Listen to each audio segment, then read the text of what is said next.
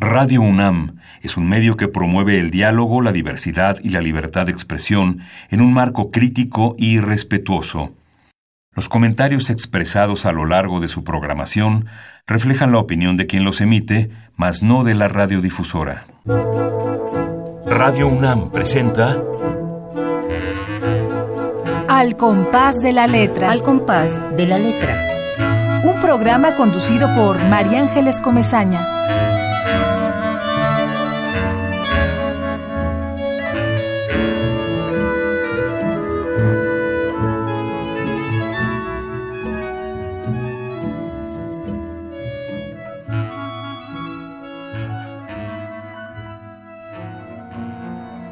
La silla sola, la silla sola se llenó de polvo, de cochambre, en los palos de las patas. El asiento tenía una silueta, simulando un cuerpo.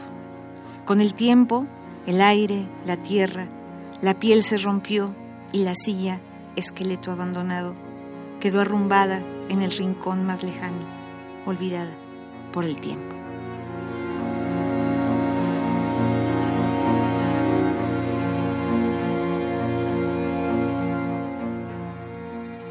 Buenas tardes, queridos amigos. Radio UNAM abre su telón, su telón gerciano, para que ustedes puedan escuchar poemas, creación poética, palabras poéticas. Al compás de la letra, inicia la tarde de hoy, queridísimos amigos, con un poema muy, muy, muy bello de nuestra invitada, que a quien le agradecemos enormemente que esté aquí con nosotros, María Eugenia Gutiérrez. Gracias, Maru, por estar aquí esta tarde de hoy. Muchas gracias. Gracias, gracias a, a ti por este, esta oportunidad, por el espacio y por poder decir poesía, ¿no? Claro que sí. Siempre creemos, bueno, es, es, nuestra misión, visión y nuestro corazón, pura cacofonía, estoy aquí planteando en el micrófono, pero claro, nuestra pasión es la poesía, uh -huh. nosotros creemos que la poesía es muy importante siempre y que es una, sí. una manera distinta de respirar. Y nos encanta que los creadores como tú, Maru, vengan a este espacio y nos llenen de su poesía y nos cuenten sobre su poesía. Quiero saludar a todos mis amigos que sabemos que están ahí y que siempre, siempre los saludo porque son como parte de, de, esta mesa redonda, aunque estén allá en sus casas. Ramiro Ruiz Durá, te queremos muchísimo, por ahí andaba medio malito, pero espero que se ponga muy bien muy pronto y que venga aquí a leernos su poesía. Esther Valdés, también ella sabe todo lo que la queremos y lo importante que es para nosotros que esté del otro lado escuchando estos bellísimos poemas. Azucena, toda su familia. Tenemos como en el imaginario una, una pequeña salita de su casa y sus hijos, unos haciendo la tarea, los otros escuchando el radio y ella puesta siempre al pie de la poesía y de la música. Y sí, realmente me da muchísimo gusto, queridos amigos, tener a esta poeta con nosotros. ¿Quién es María Eugenia Gutiérrez? Su semblanza es muy pequeñita. Nos tiene que hablar de todos esos caminos. Ella es artista textil. Qué maravilla, Maru. Ahorita nos Ajá. cuentas. Sí, sí, claro. Es escultora, es pintora, es poeta, como ustedes acaban de escuchar en este poema que cómo me conmueve. Ahorita les cuento porque déjenme seguir hablando de la trayectoria, que además lo que me mandó es, es solamente un dibujo de toda la cantidad de cosas que Maru, María Eugenia ha hecho. Bueno, ella es egresada de la Escuela Nacional de Pintura, Escultura y Grabado La Esmeralda, la Esmeralda con toda la enorme historia de todos los que han pasado por este, eh, este lugar mágico, la Esmeralda. La obra de María Eugenia Gutiérrez ha sido expuesta en diversas galerías, museos, en el interior de la República, en la Ciudad de México, también en el extranjero. Abarca el pequeño y el gran formato. La editorial Praxis publicó su poemario Tiempos y Nostalgias del Paraíso. Este es uno de los poemarios, pero aquí tengo Centauro, también publicado uh -huh. por la editorial Praxis, desde aquí le mandamos un abrazo a Carlos López. Claro porque que sí, Carlos querido fue, amigo. Fue Sí. quien me dio el teléfono y el contacto contigo, María Eugenia Linda, y, si él me da un contacto de algún poeta, yo sé que es muy, muy bueno. Ah, Y- y- muchas gracias. Y, y él te aprecia muchísimo. Bueno, aquí está Nostalgia del Paraíso, que me parece un súper título, también publicada por Praxis, y otro título bellísimo que evoca muchas ganas de abrirlo y de leerlo por un instante. Entre otros, me imagino que entre otras cosas, porque esto que acabas de leer es inédito. Esto es nuevo, está aún, está ahí, esperando salir a la luz. También de Carlos López es este Corazón de Luna y otro título y Tiempos, Ah, porque el tiempo siempre me, me ha apasionado, ¿no? y ahí lo dices Sí. en tu primer poema. Y bueno, lo descubres para nuestros radioescuchas, que ya saben que hay una palabra que es nuestra ruta. Y en este caso, la ruta es ni más ni menos que la ruta del tiempo, de la palabra tiempo, y de, este, de esta hora o de esta cápsula que se cierra en el tiempo de la poesía para los que vienen a leernos sus poemas, mi querida Ah, Maru. qué bien, sí. ¿Por qué el tiempo, Marulinda? Vamos a empezar antes de irnos al diccionario. ¿Por qué el tiempo es importante para ti en tu poesía y supongo que en tu vida? Pues porque es todo lo que tenemos, o lo único que tenemos, ¿no? Empezamos en un tiempo y terminamos en, en otro X punto que, que, que nadie sabe, pero nuestro desliz por la vida es a través del tiempo. Tiempo de niño, tiempo de, no sé, de adolescente, tiempo maduro, tiempo en el que hay que crear, en el que hay que reír, tiempo de llorar, tiempo de amar, pero a final de cuentas siempre nos vamos a resumir en, en el tiempo, ¿no? Me encanta lo que dices y como aquí ha venido un montón de poetas, lo cual es maravilloso, me recuerda a muchas cosas que hemos ya platicado. Eh, el tiempo, por ejemplo, para Nora Lustig, que fue una poeta eh, que estuvo recientemente, es como una metáfora. Para Antonio del Toro, el tiempo no existe. Hay quien me decía, a ver, aquí en mi mano, te pongo el, el cuenco de mi mano y dime, dame un cachito de tiempo. Y Ajá. tú vienes y nos dices que el tiempo es como el vehículo, es, es, es el, el barco en el que navegamos. Sí, para mí así es. Aunque, bueno, es un abstracto, ¿no? Tampoco sabemos qué es el tiempo. Pero la palabra, pues, para mí lo, lo encierra todo, ¿no? Mm, Pues sí. Y siempre estoy sí. preocupada. Yo creo que no solo yo, todos estamos preocupados por el tiempo, ¿no? ¿Qué vamos a hacer mañana? No sé, vamos a pintar, vamos a escribir, o sea, ¿qué voy a hacer dentro de un mes? Pero ¿qué hice también hace un año y qué hice hace 20 años, no? Entonces, a final de cuentas es hablar siempre del tiempo. Por eso para mí el tiempo pues lo engloba todo, ¿no? No, pues lo engloba todo y tienes toda la razón. Hablábamos también hace poco de el futuro y el pasado y de en el imaginario de grupos étnicos distintos, hay maras, por ejemplo, Sí. en Perú o por ahí, el futuro está detrás, no está delante. Ya lo habíamos dicho en este programa. A mí me parece como muy interesante y muy evocador y muy como que nos, nos da la vuelta al reloj de nuestra de nuestro pensamiento. Como que atrás el presente y el, el pasado está delante para estos grupos. El pasado es lo que somos finalmente. Ah, qué Pero interesante. en ese tiempo en el que, que- que nos englobamos tienes toda la razón. Es muy Sí. interesante. Vamos a ir, ¿qué te parece? Ya que empezamos de lleno con la palabra tiempo, vamos a escuchar qué dice el diccionario del español de México, del Colegio de México, sobre esta palabra. Y define al tiempo de una manera con enorme desarrollo. Mira qué cantidad de acepciones nos plantea este diccionario. La ruta de la palabra.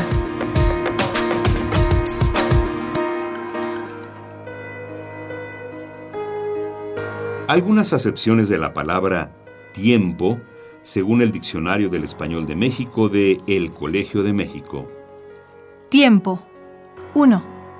Duración de la sucesión de estados por los que pasa la materia, de su movimiento, su cambio o su transformación. El tiempo del universo, el tiempo del mundo, el tiempo de la vida. 2. Medida convencional del desarrollo de algo como los segundos, las horas, los años, los siglos, etc. 3. Medida de la existencia de alguna cosa o de alguna acción desde su principio o nacimiento. Un corto tiempo, un tiempo de cinco años. Te espero desde hace tiempo. 4. Momento o plazo adecuado, posible u oportuno para hacer algo. Tener tiempo, cada cosa a su tiempo. 5. A tiempo, en el momento debido u oportuno. Llegar a tiempo, huir a tiempo. 6. De tiempo en tiempo, de vez en cuando, a veces. Hacemos fiestas de tiempo en tiempo. 7. Matar el tiempo. Hacer alguna cosa entre tanto sucede otra o solo para divertirse.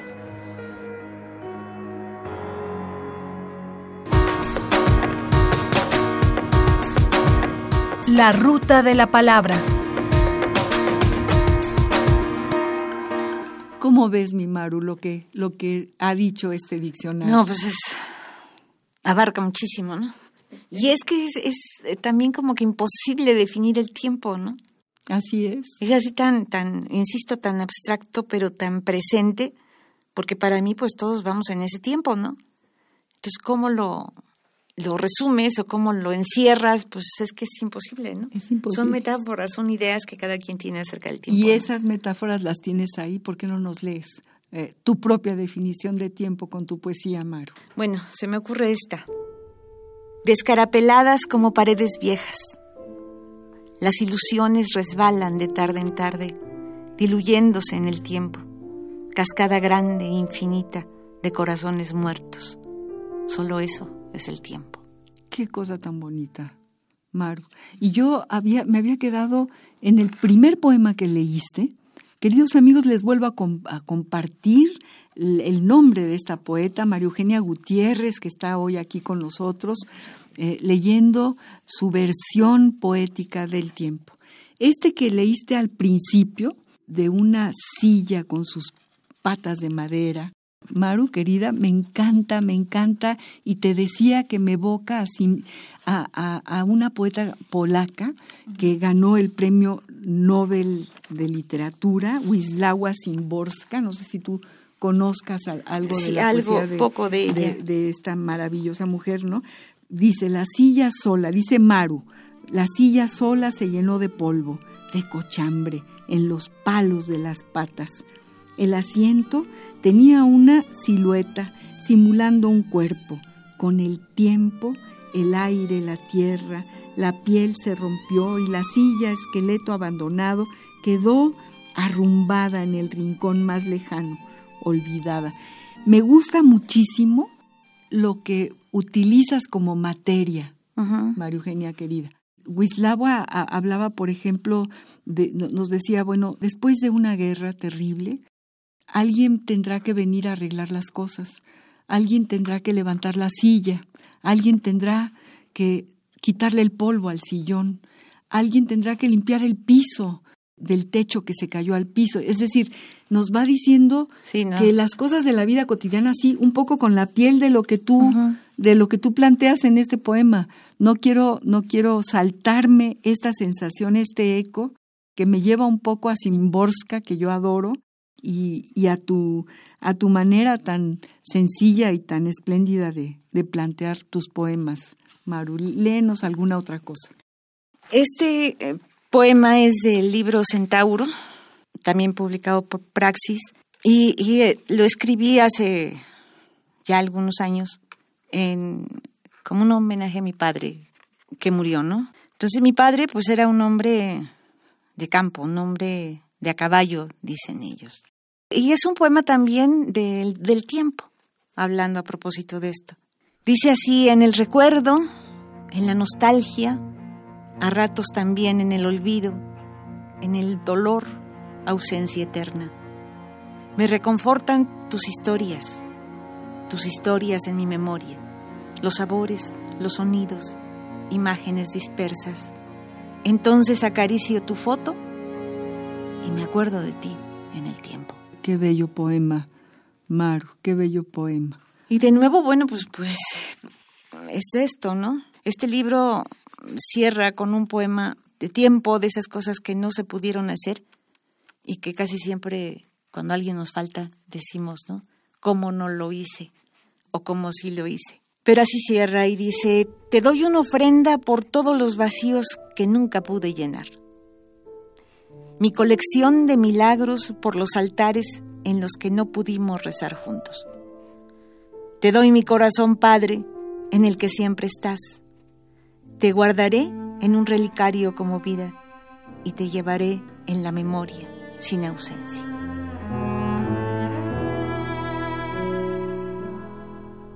Uy. Entonces este es el Padre a través del tiempo, ¿no? Mm, nos pone la piel chinita porque bueno, todos tuvimos un padre y, esa es la maravilla de la poesía que, que de pronto cómo puede uno cerrar los ojos y sentir que hay una respuesta a algo que, que es tan propio de cada uno, ¿no? Y que ahí está y que ese poema a tu padre, ahorita lo siento como un poema al mío y, y, yo supongo que quienes nos están escuchando tendrán también esta necesidad de tener, de, de, de, asir eh, tu poesía para poder un poco acariciar este, este sentimiento de la pérdida de un padre, Maru. Sí, y el tiempo en las pérdidas, en los amores también, en los grandes amores que nos, que nos dio la vida, ¿no? Este libro de Por un instante, que bueno, pues era un homenaje al amor de mi parte, ¿no? Un poco al amor prohibido, un poco al amor que existe, un poco a la vida misma y al tiempo. Este libro empieza con un poema que dice, querer amar, decir, aunque solo oídos sordos nos escuchen, aunque no haya más que decir por tanto haberlo dicho, nos pararemos en el tiempo, limpiándonos los pies de otras tierras. Esperaremos que la puerta se abra para entrar llenos de amor a los eternos espíritus de la siempre espera. Nos pararemos de amor. Dame tiempo, vida, dame cordura, razón, dame paciencia, corazón dame esperanza, muerte. Y de nuevo, bueno, pues para mí es el, tiempo. Vísteme de amor en el tiempo. Tengo el frío de la soledad. Vísteme con tus ojos, la ausencia ciega, y no quiero sentir la noche tan larga, tan quieta, tan vacía, de todo desnuda. La vida contigo luz como la oscuridad sin ti. Ay, Maru, este qué poesía, qué poesía escribes. Queridos amigos, estamos escuchando y queremos seguir escuchando la poesía de María Eugenia Gutiérrez. Vamos a ir a una pausa musical de un cantante que siempre invitamos a este programa, que lo queremos y que casualmente o porque él habla de todo, siempre se refiere a la palabra que nuestros invitados traen al programa. No sé si tú lo conozcas, Maru, si no lo vas a conocer, él es Pedro Guerra y canta una canción justamente que se llama El tiempo. Vamos a escucharla.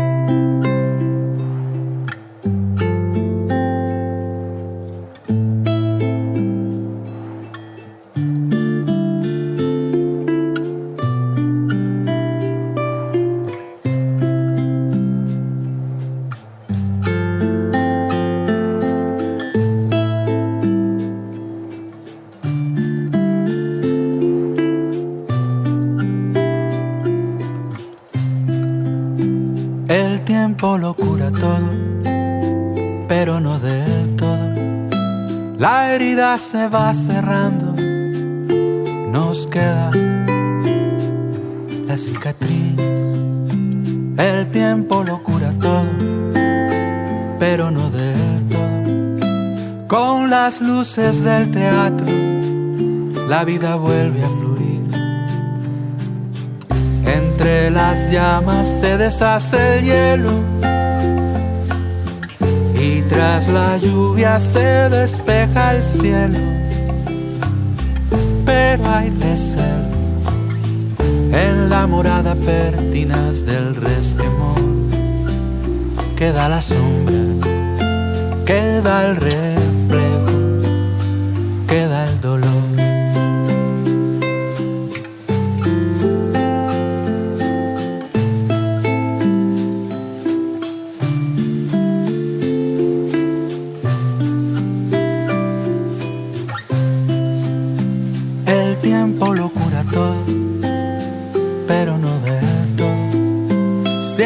hay un cristal quebrado, ventanas sin barniz.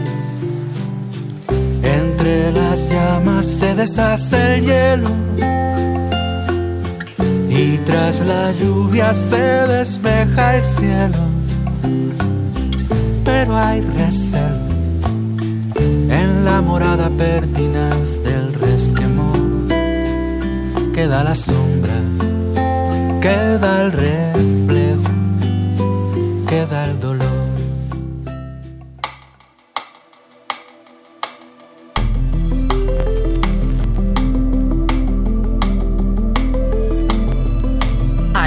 compás de la letra.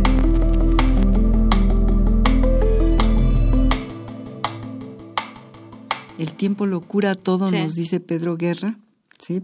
Pero queda el dolor, finalmente, después de la herida, la cicatriz. Eh, gracias a Pedro Guerra por su poesía hecha música. Maru, ¿cómo ves este, este cantante y esta canción? Pues maravilloso. Yo sí estoy de acuerdo con él. Creo que el tiempo sí. Es el bálsamo eterno, ¿no? Una cosa más. Sí, Por si fuera poco todo lo que hemos dicho del tiempo, también es un bálsamo.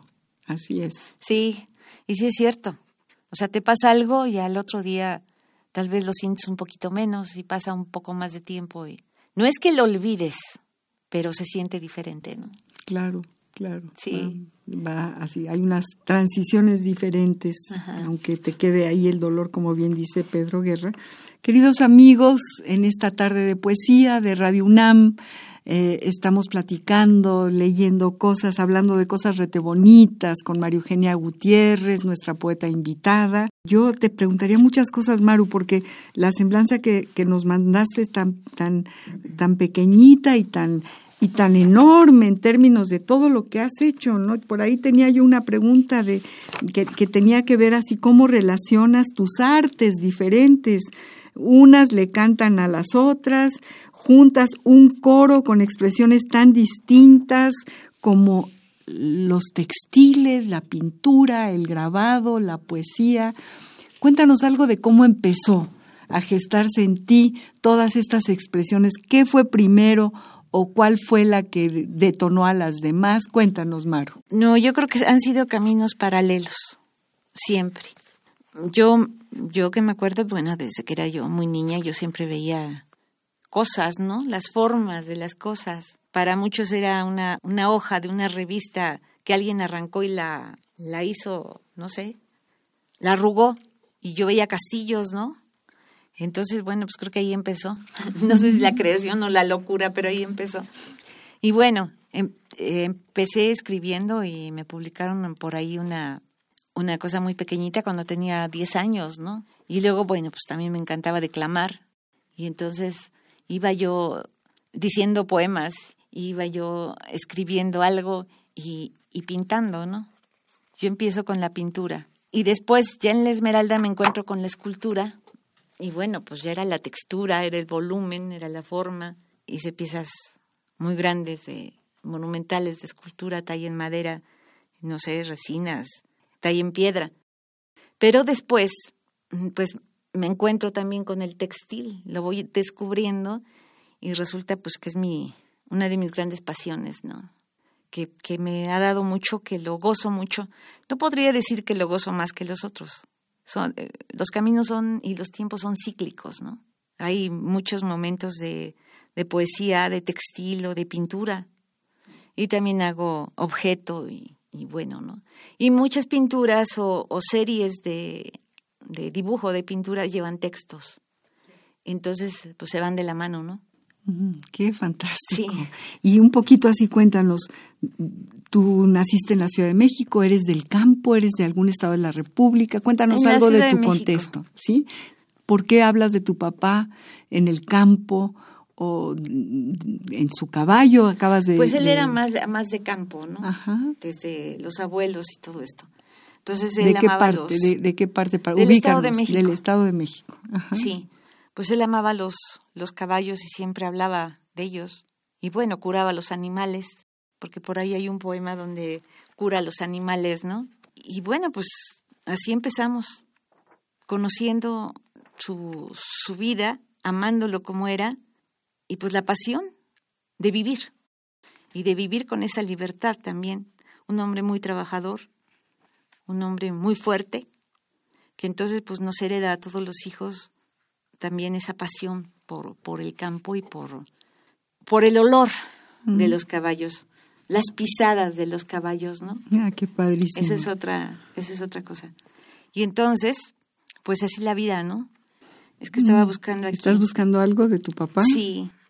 Y mientras tanto, ¿por qué no nos dices, eh, estudiaste la primaria aquí en la Ciudad de México Sí, sí. y también eh, la, la- la media superior, como le dicen, la secundaria y la prepa? Sí. Y luego entraste a la Esmeralda, ¿fue, Yo fue soy, un poco ese eh, camino el que seguiste? Sí, yo, yo- yo nací en, en Coajimalpa, la delegación está de Coajimalpa.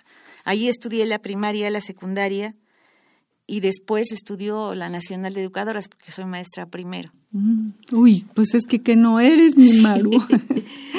Después de ahí estuve unos semestres en la Facultad de Filosofía y Letras, ah, qué pero fantástico. ahí descubrí que, que mi necesidad de, de pintar y de, de hacer con las manos era muy grande, ¿no? Había que decidir, aunque ya escribía y seguía escribiendo, pero me roba, me roba el que hacer con las manos, ¿no? Cómo tejer, cómo pintar, como todo eso. Entonces me, me paso a la, a la Esmeralda, ¿no? Y en la Esmeralda pues descubro un mundo maravilloso. De ¿Quiénes fueron ¿no? tus maestros, Maru? Carlos Santos, Alfonso Campos, no, pues tuve muchos maestros, Faustino Peñalosa, hubo varios maestros que, que, que marcaron mi, mi quehacer, ¿no? no me- se me van los nombres. Me te digo es que yo tengo ganas de, de- de exprimir todo lo que estás diciendo, de, de imaginarte tejiendo un textil. ¿Qué les haces a los textiles? ¿Los pintas? ¿Cuál es el, el- el proceso? Los, ¿Tú eres... eh, eh, No tus- ¿Tienes telares? ¿Tienes telares? No, ¿Haces yo el- trabajo armas en- en, telares? Cuéntanos, Maru. en, en bastidor. Ajá. Pero, bueno, pues con toda la influencia de las cosas, yo generalmente integro cosas a los, a los tapices, ¿no? He hecho tapices monumentales que estuvieron dos piezas en el convento del Desierto de los Leones hace un par de años, que bueno, eran de 10 metros por 8. ¿Textiles? Sí. ¿Murales textiles? Uy, qué cosa. Con ahora- nudos, me los imagino. Sí. Con, aquí estoy viendo una fotografía en una de las portadas de tu libro, de Por un Instante, que qué cosa o sea, y, y- y- y son estambres los que tú usas, hilos, Pues trabajo con todo. y tú los... Con hilos, lana, seda, este, algunas veces yo tiño, Eso te iba a otras veces recurro ya al, al material cual está hecho. He trabajado cosa. con, que te, te diré, madera, raíces, piedras, cuentas, este, de todo, de todo lo que cae Ay, en mi mis Maru, manos. qué, qué, cómo te admiro, qué fantástico. Ay, gracias. Qué cosa tan maravillosa poder hacer eso, poder tener contacto con, con, la, con el estambre, con eh, qué maravilla. El, el único contacto que yo he tenido es visual, viendo a mi madre tejer, y yo ponía los brazos para devanar la, la, Ah, sí, madeja, la madeja, y hacerla sí. una bolita, ¿no? Pero esto que, que, que se, que se hace una obra de arte me parece verdaderamente poético. Yo creo que tú unes, por lo que nos estás diciendo, tú no dejas de lado la poesía, el estambre, el material, eh, la raíz, la madera eh, y, y la palabra, qué cosa, cómo, cómo las entretejes, es un tejido. Porque a final de cuentas no están separadas, No, claro que no. son una cosa, todo es uno. Cuéntanos todo lo que, lo que Eh, quieras. no sé, yo sobre te puedo esto. decir que yo estoy pintando y de repente la pintura me habla, ¿no? La pintura me dice cosas Uy, uy, uy, qué y yo maravilla. tengo que escribirlas. Qué maravilla lo que estás diciendo. Sí, porque de repente, bueno, yo puedo hacer una figura, un rostro. Yo pinto mucho mujeres, básicamente. Y de repente, bueno, mis cuadros se pueden llamar, que te diré, Saturnina, Hildegarda, Flora, etcétera, ¿no? Entonces, cuando voy tejiendo, veo a las mujeres y yo digo, me están contando una historia. Qué bonito. Y abro un cuaderno y me pongo a escribir lo que me dijo Saturnina, ¿no? Entonces le hago su poema. Así es. Y en la cerámica, pues lo mismo. Y cuando expones, tus exposiciones tienen textos, tienen esto que estás diciendo. Generalmente en las cédulas de exposición, muchas veces sí meto textos, ¿no? Bueno, las presentaciones o el texto de sala casi siempre lo escribo yo y entonces pues es un poema largo, ¿no? Es como un pequeño ensayo. Y entonces dicen, ah, sí, es que lo dijiste. No, es que para mí todas las cosas tienen su, su lenguaje maravilloso, ¿no? y te lo dicen. Y yo soy el vehículo para leérselos a los demás, ¿no? Vean nada más qué cosas nos está diciendo María Eugenia Gutiérrez. Queridos amigos, si ustedes acaban de, de sintonizar el 96.1 de Radio UNAM, les cuento, les cuento que tenemos aquí una artista con mayúscula, una poeta, pintora, que ama los textiles y que además eh, reconoce que sus materiales con los que hace obras de arte, plástico, hablan con ella, hablas con ella y tú también les hablas a la hora de, ir eh, metiendo una semilla que va creciendo con, toda tu obra de arte. Qué cosa tan maravillosa. Sí, sí, sí yo hablo mucho con ellos. Y después, bueno, yo me río también, ¿no? Porque digo, es que si me vieran, porque yo les hablo, oye, ¿por qué, por qué no, por qué no me está saliendo? A ver, ¿qué es lo que quieres, no? ¿Qué color quieres ser? Entonces, bueno. Pues, Qué cosa más bonita. Te imagino, algún día me vas a invitar a, tu taller para que, yo te oiga y me sienta ahí en un rinconcito y oiga todo esto que me estás diciendo con esa mirada que tienes tan increíble.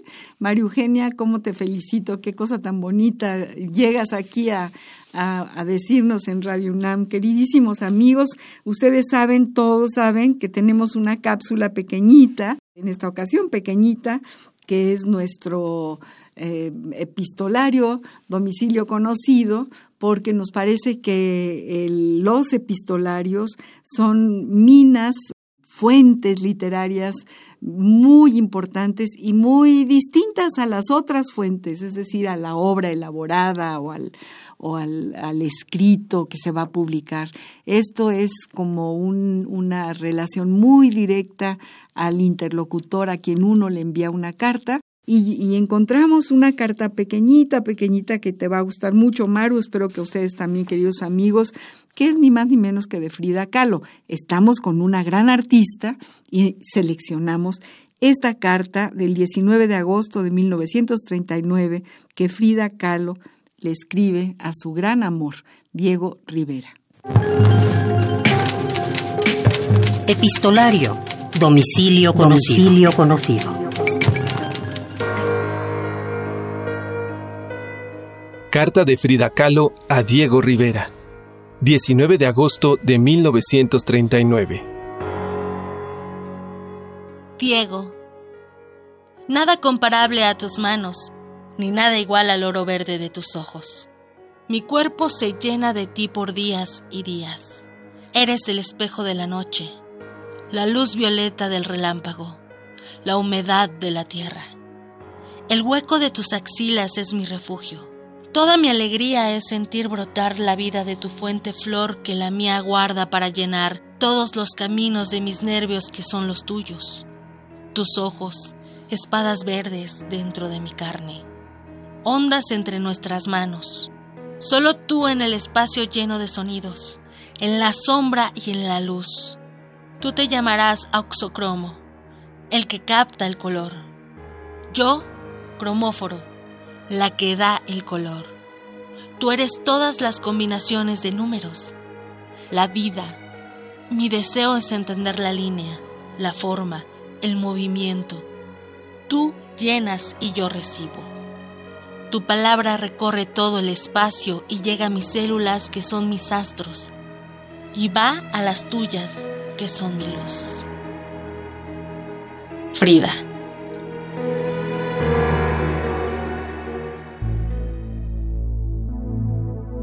Algunos años han pasado ya y mi corazón no deja de llorar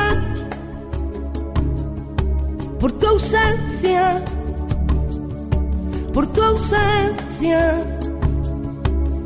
Y no comprendo yo por qué te llevo Dios y te quito de mí. También te quiero yo, sin ser tu creador, naciste para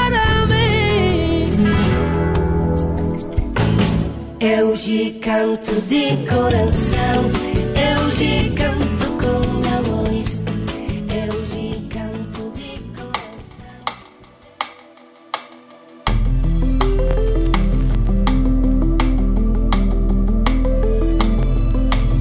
compás de la letra.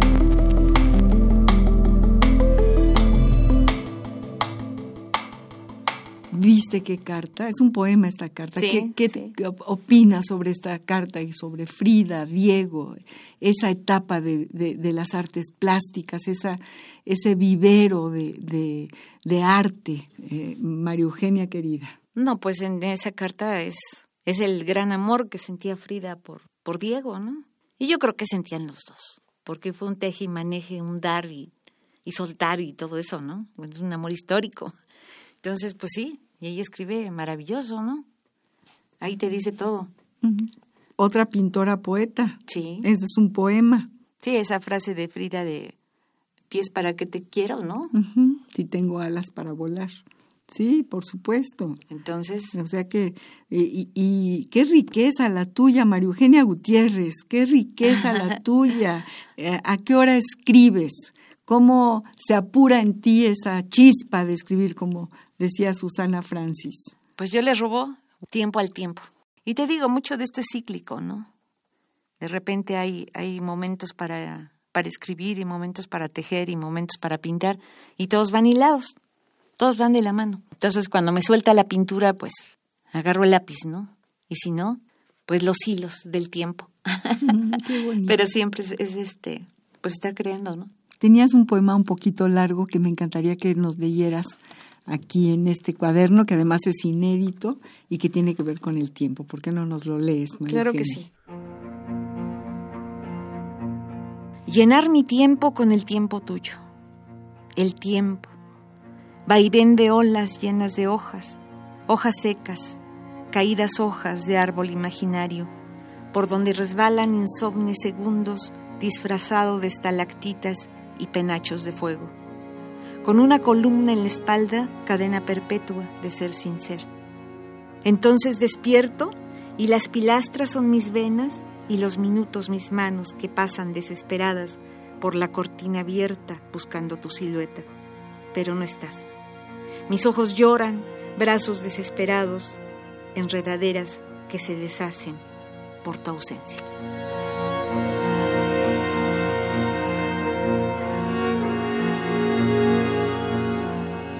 Qué poema, qué, qué poemas escribes, María Eugenia. De pronto en la noche te, te, te despiertas y escribes, Sí. o eres disciplinada y muy tempranito en la mañana, o, o- o- o traes un lápiz y un cuaderno. No, casi siempre escribo en la noche y sí, sí traigo un lápiz y la libreta, ¿no? Porque las ideas pues te llegan a cualquier momento. Y después, bueno, pues todo es un pretexto. Unos ojos son pretexto, una espalda, unas, unas alas imaginarias. ¿Te puedo leer algo de Nostalgia del Paraíso? Por favor, por favor. Este libro es, es, pues eso, es la nostalgia del paraíso. Cuéntanos Son los cómo, ángeles. cómo se gestó ese libro, por ejemplo. Los ángeles se gestaron pues por ver volar la imaginación y a veces hasta los pájaros maravillosos, ¿no? Y este libro, bueno, yo ya lo había escrito y, y este libro me hizo la, las viñetas y la portada y todo eso, pues el maestro Pedro Cervantes, que fue premio nacional, ¿no? Y pues a donde estés, Pedro, un saludo para ti.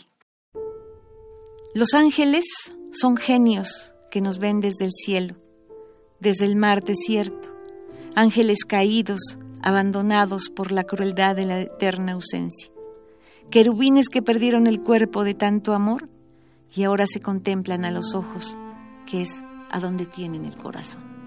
Ángeles de papel, de barro, de piedra, no los dañan los golpes del olvido. Ángeles surcando el cielo suelo, desaparecen si osamos voltear al infinito para oír el aleteo de aves inertes. Mm, los golpes del olvido. Sí. Que sí que son golpes, los Sí, golpes del sí. olvido. Cuéntanos más de ese libro, María Eugenia querida. Yo creo que muchos creemos en, en, en los ángeles o en algo que nos protege, ¿no? Como el ángel de la guarda, como el ángel de la sombra, los, los arcángeles y los ángeles, ¿no? Entonces realmente ese fue el, el- pretexto. También nacieron casi sin sentirlo, ¿no? Entonces, pues se fueron dando. Y el, un poco al final de este texto es que nosotros nos podemos convertir en ángeles, tal vez, ¿no? Les voy a leer este poema que dice, estaba sentado en la copa de un árbol. No podía entrar a la casa ausente. Sus alas eran tan grandes, rompían los vidrios, las paredes, las almas. Entonces él lloraba porque no quería ser ángel, quería regresar a su casa. Ay, María Eugenia, querida, regresamos al epistolario, a esta carta de Frida. Te pregunto yo a ti, no sé si todavía esperes al cartero o ya no, o si lo esperaste alguna vez, si guardas alguna carta, si escribiste cartas y qué significan estos papelitos que vienen con un sobre y un sello, eh, de, de- a veces de muy lejos, a veces de no tan lejos, pero que llegan específicamente para ti. Cuéntanos. Sí, algo bueno, pues hubo un tiempo en el que recibí muchas cartas, ¿no? Y esperaba las cartas. Ahora realmente, pues ya no. Hace mucho que creo que ya no usamos las cartas. Pero bueno, uno sigue escribiendo, ¿no? Y pensando que vas a enviar esas cartas. Sí, sí, guardo algunas. Y hace poco estuve encontrando algunas cartas de la abuela que yo no sabía que escribía. Tenía una letra maravillosa ¿Mamá de quién? de mi madre. ¿De tu madre? ¿Tu madre era de, de la Ciudad de México también? Sí, mi madre acaba de fallecer hace unos días apenas. Entonces, a propósito de eso, pues estuvimos encontrando ahí unas cartas antiguas maravillosas. Sí. Y que tú decías, ¿cómo, cómo tenían ese lenguaje tan maravilloso, ¿no? Tan tierno, tan rítmico. Yo Mm. te espero, hermana mía, abajo del árbol que teníamos en la casa grande. Es que esas cosas ya no las decimos. Mm, Bueno, tú las dices en tu poesía. Bueno, yo sí, pero... Tú, tú las dices en tu poesía. Pero fíjate qué importancia, Sí. eh, qué tesoro encontrarte Sí. con las cartas, con, que es la voz y es el sentimiento eh, y es la palabra de, de tu madre ahí guardada, resguardada en, un, en una hojita de papel. Que esa es la maravilla de los papeles, Así es. que los guardamos. así Que no es lo mismo un mensaje que se va a quedar en la nube y quién sabe si lo rescatemos. ¿no? y esas cartas que son los papeles ya amarillos, este, casi que se están deshaciendo, que hay que tomarlos con mucho cuidado, pero que están ahí son los tesoros, ¿no? Alguien me decía que de tantas cosas que se van a la nube, él había soñado que de pronto estallaba la nube. Sí. y entonces caía todo en, en una especie de caos brutal de pensamiento, ¿no? Porque esto que estamos ahora en esta era eh, transitando, ahora sí que es un Sí, tiempo sí. también, como tú dirías, pues es, es tremendo, ¿no? Es, eh, eh, ¿Qué va a pasar, ¿no? Cuando el futuro nos alcance. Sí, además son cosas que, bueno, yo no sé tú, pero yo no entendía, ¿no? Yo le decía a mi hijo, ¿y a dónde está mi texto? Se perdió. Es que está en la nube. ¿Cuál nube? No. Has dado clases, tú eres maestra. De todas tus artes también formas a la gente. Sí, en algún tiempo, ahora no. Ahora realmente me dedico a hacer mi obra. Tú tienes un taller, Sí. ahí es donde has Sí. dado clases dentro de tu taller. ¿Cómo es tu taller? Descríbemelo. No, pues ahora tengo un taller muy pequeño porque antes tuve la... Mi taller era la sacristía de un convento, imagínate, Uy, qué con fantástico. todos sus fantasmas y sus seres que deambulaban por ahí en la noche, que eran los monjes carmelitas, ¿no? Y ahora, bueno, tengo un taller más pequeño, pero te digo, es Pero como- cuéntanos algo más, no nos dejes con, con, con esa imagen. Imagínate ¿Qué hacías que es un tú taller- en ese, en ese, en ese mm, convento carmelita? Te entraste ahí y dijiste aquí me quedo a restaurar. Ahí fue a donde hice los grandes tapices, te dejaron entrar. tapices monumentales. Son de bellas, es de bellas artes ese No, taller no. o es tuyo. Es el que está en el desierto de los leones, Ah, el convento el carmelita. convento ahí tuve los tapices, luego los quitaron por X razones. Ajá. Pero estuve ahí trabajando pues varios años, ¿no? Entonces imagínate la energía. Yo estaba en la sacristía y siempre, yo siempre quise ver un fraile, un monje que saliera y nunca salió, me dejó con las ganas. ¿Y Pero tú- siempre les escribía, además hacía un frío terrible. Sí, allá hace frío, Sí, allá arriba. muy grande, pero, Ajá. pero para mí fue un, una cosa muy, muy interesante en mi vida que nunca la voy a olvidar, ¿no? La oportunidad de poder hacer tapices tan grandes, porque, bueno, pues a mí me los dejaron hacer. Entonces, la directora era otra amiga, poeta muy querida, Frida Barinia, Ajá. era la directora de ahí. Cuando yo le, le propuse el, la obra textil, dijo, pues vamos a hacerla, ¿no? Claro. a ver qué pasa. Y ahí empezamos a hacerla y era, fue, fue una obra muy, muy interesante. ¿no? tenías bastidores, dices, no un no, telar, ahí, sino ahí bas- se hizo, ahí se hizo un telar especial. un telar, un te- qué cosa. Sí, pues para ese tamaño, imagínate, 10 metros por 740. ¿Cuánto estambre? ¿Cuál- Toneladas. Toneladas. de- ¿y. ¿De dónde? ¿De dónde los traías? ¿De Chiconcuac? ¿De cualquier otro lado? ¿De, De Europa? ¿De todas dónde? partes. Ah, Hubo gente que me donó algodón, hubo gente que, que conseguimos lana de Tlaxcala, de varios lugares, ¿no? De Gualupita, de no sé, de muchos lugares para hacer esa. Es que era. y Yo te prometo que un día te voy a traer todas las fotos de mi obra. Queridos amigos, el tiempo se nos va. Estoy muy emocionada de conocerte, Maru. Te- me has llevado gracias. a muchos, a muchas atmósferas. Te imagino allí metida, allá arriba, muerta de frío, Sí. en este lugar con los con los carmelitas descalzos que ya se murieron, pero que seguramente van caminando, sus pies andaban ahí Sí. alrededor de tus te, que seguramente se abrigaron con esos textiles. ¿Los colgaste después? Sí, esos, esos fueron tapices que iban colgados en el altar principal de la nave mayor. Uy, qué, qué, qué manera de abrigar a, a- Entonces a era un tapiz que estaba en el centro y eran dos laterales, ¿no? O sea, retablos de estambre. Sí, Qué fantástico. como los primeros de la historia. ¿Así Realmente era? los primeros retablos eran gobelinos, ¿no? Claro, claro. Por eso cuando a mí me preguntan, ¿es que el textil vive mucho? Pues cómo no. Si los primeros retablos fueron gobelinos y ahí están, ¿no? Ahí siguen. Los tapices son la piel de los muros. Ah, qué bonitas cosas dices. Léenos antes de que se acabe el programa, que nos quedan ocho minutos. Léenos todo lo que quieras leernos, María Eugenia. ¿De qué te leo? Yo creo que De algún otro de los libros, de, de por Del un amor. instante. Estamos hablando con María Eugenia Gutiérrez, queridos amigos, esta artista en toda la extensión de la palabra. Estamos leyendo sus poemas, nos está contando historias que son cuentos, ya nada más lo que su propia narrativa oral, esta narrativa que está dejando caer aquí en los mi- micrófonos es todo un poema. ¿Qué nos vas a leer, María Eugenia? del tiempo por un instante, del libro, perdón, algunos poemas. Dice así. Conocí la vida, me diste el oxígeno que mi universo cubre. Me enseñaste el espacio nunca conocido, a donde suelo volar y nada me alcanza. ¿Acaso solo tu libertad? Mi esperanza toca su música, como tocar mis huesos, mi cerebro, mis ojos. Te miro y la música silenciosa entonces se calla. Con mi corazón, con tu mirada, con nuestras manos, conocimos siempre el gozo del corto tiempo, el nuestro. Inventando vuelos danzo en mí como ave perdida, sabiendo que a veces no hay suficiente viento que al infinito me arroje. Te sentí harto sediento de esta vida y los dos tomamos agua del manantial de la esperanza. Si me pudiera arrastrar por el espacio, pensaría, pensaría en las alas que a diario maltrato, de tanto recogerlas a media tarde como ropa húmeda para que no les dé el sereno. Como fragmentos de tierra acaricio tu cuerpo.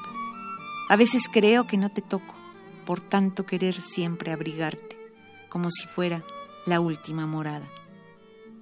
Nos robamos las mitades de cada uno para guardarlas en el baúl del recuerdo y regresar otra tarde descubriendo las más completas, más llenas de luz, aunque la noche nos envuelva en su sábana oscura.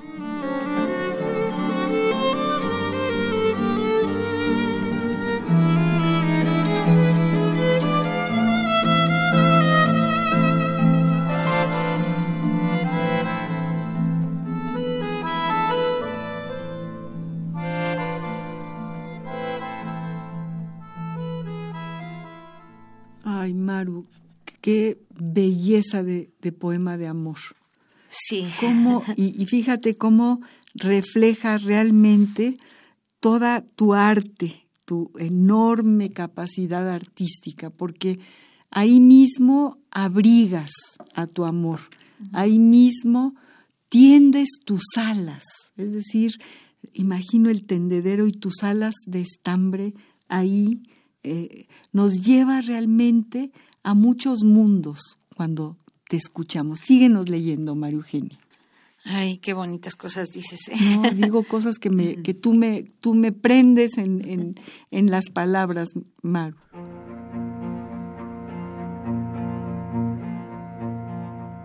Mis brazos son tus brazos, como ramas verdes, como hojas amarillas que se van con el otoño. Raíces vagabundas que no esperan atraparnos. ¿Acaso solo tomar esta savia desconocida que nos hace amar la tierra vida? Se me acabó el silencio. Estuve parada en tu voz, escuchando los sonidos de mi alma.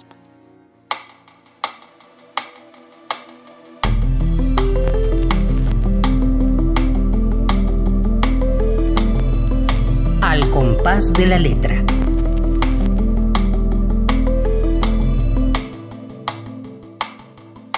De los poemas que, que, que, me mandaste, eh, hay cosas que me parecen realmente muy, bueno, como lo que tú estás leyendo, ¿no? Y este, por ejemplo, voy a leer este que dice así, queridos amigos, dice, luna espejo, luna agua, luna luz, luna mujer, luna madre, luna guía, luna magia, luna sueño, luna tiempo, luna vida, luna diosa, luna amor, luna olvido, luna sombra, luna locura, luna luna. Qué bonito poema. Fíjense, enumeraciones que nos van llevando a distintos momentos. Aquí también hay un tiempo. Sí. Hay, hay una decantación de tiempos, ¿no? Y hay justamente una, un, un dibujo, tiene, tiene mucho que ver con, con, la plástica, es muy plástica tu poesía también. Ya tenemos pocos minutos. Mi María Eugenia Gutiérrez, queridos amigos, estamos platicando con María Eugenia, muy asombrados de todo lo que una artista eh, despliega y, y, produce a lo largo de su, de su vida y sigue produciendo. ¿Sigues haciendo qué ahorita, Maru? Pues sigo haciendo textiles y pintura. Ahora tienes un pequeño taller, me sí, decías. Sí, sí, en casa. Estoy por cambiarme un poquito más grande porque ya no quepo. Pero este sí, yo sigo produciendo y sigo haciendo exposiciones y, y todo, ¿no? O sea, en el extranjero, ¿dónde has expuesto? Que nos decías que también obra tuya.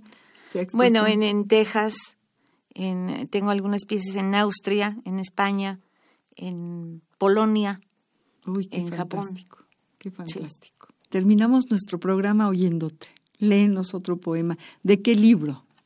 Igual por un instante. Es que es puro amor. Pues qué rico, qué rico escuchar el puro amor. Sí. Vísteme de amor. Tengo el frío de la soledad. Vísteme con tus ojos, que la ausencia es ciega y no quiero sentir la noche tan larga, tan quieta, tan vacía, de todo desnuda. Vísteme de amor.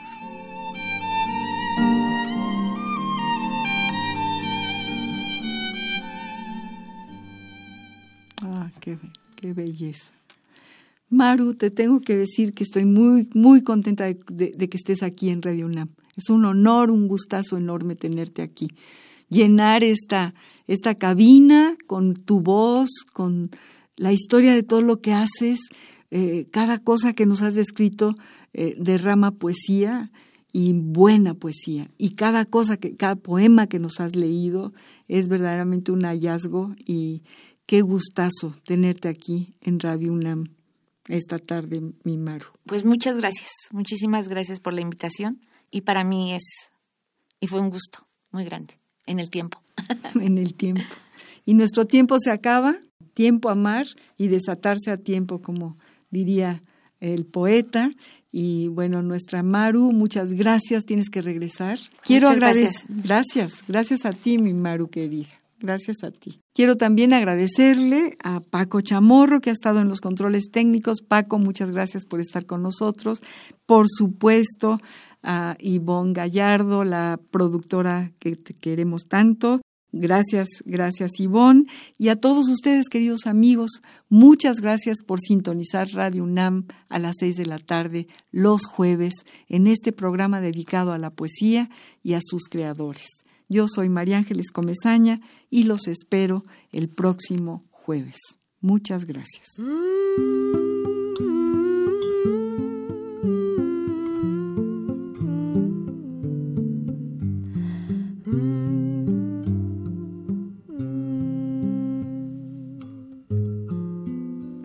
El sueño va sobre el tiempo, hundido hasta cabellos,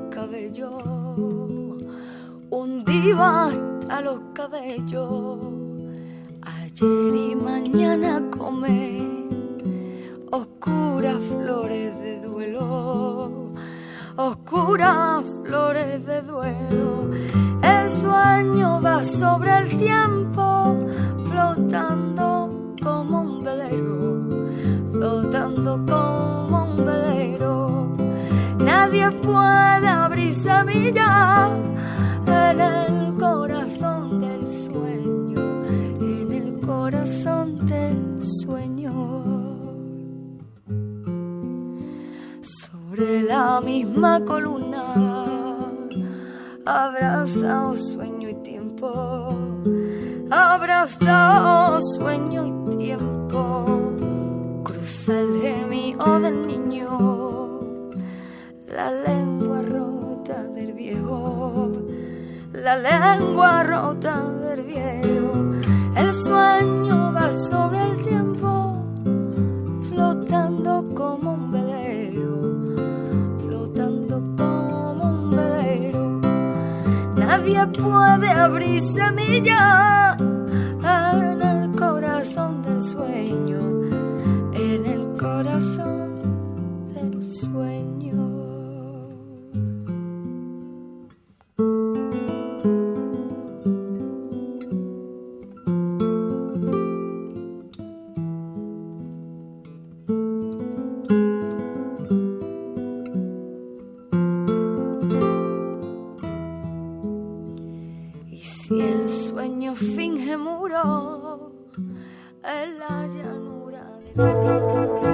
Radio UNAM presentó Al compás de la letra. Al compás de la letra. Un programa conducido por María Ángeles Comezaña.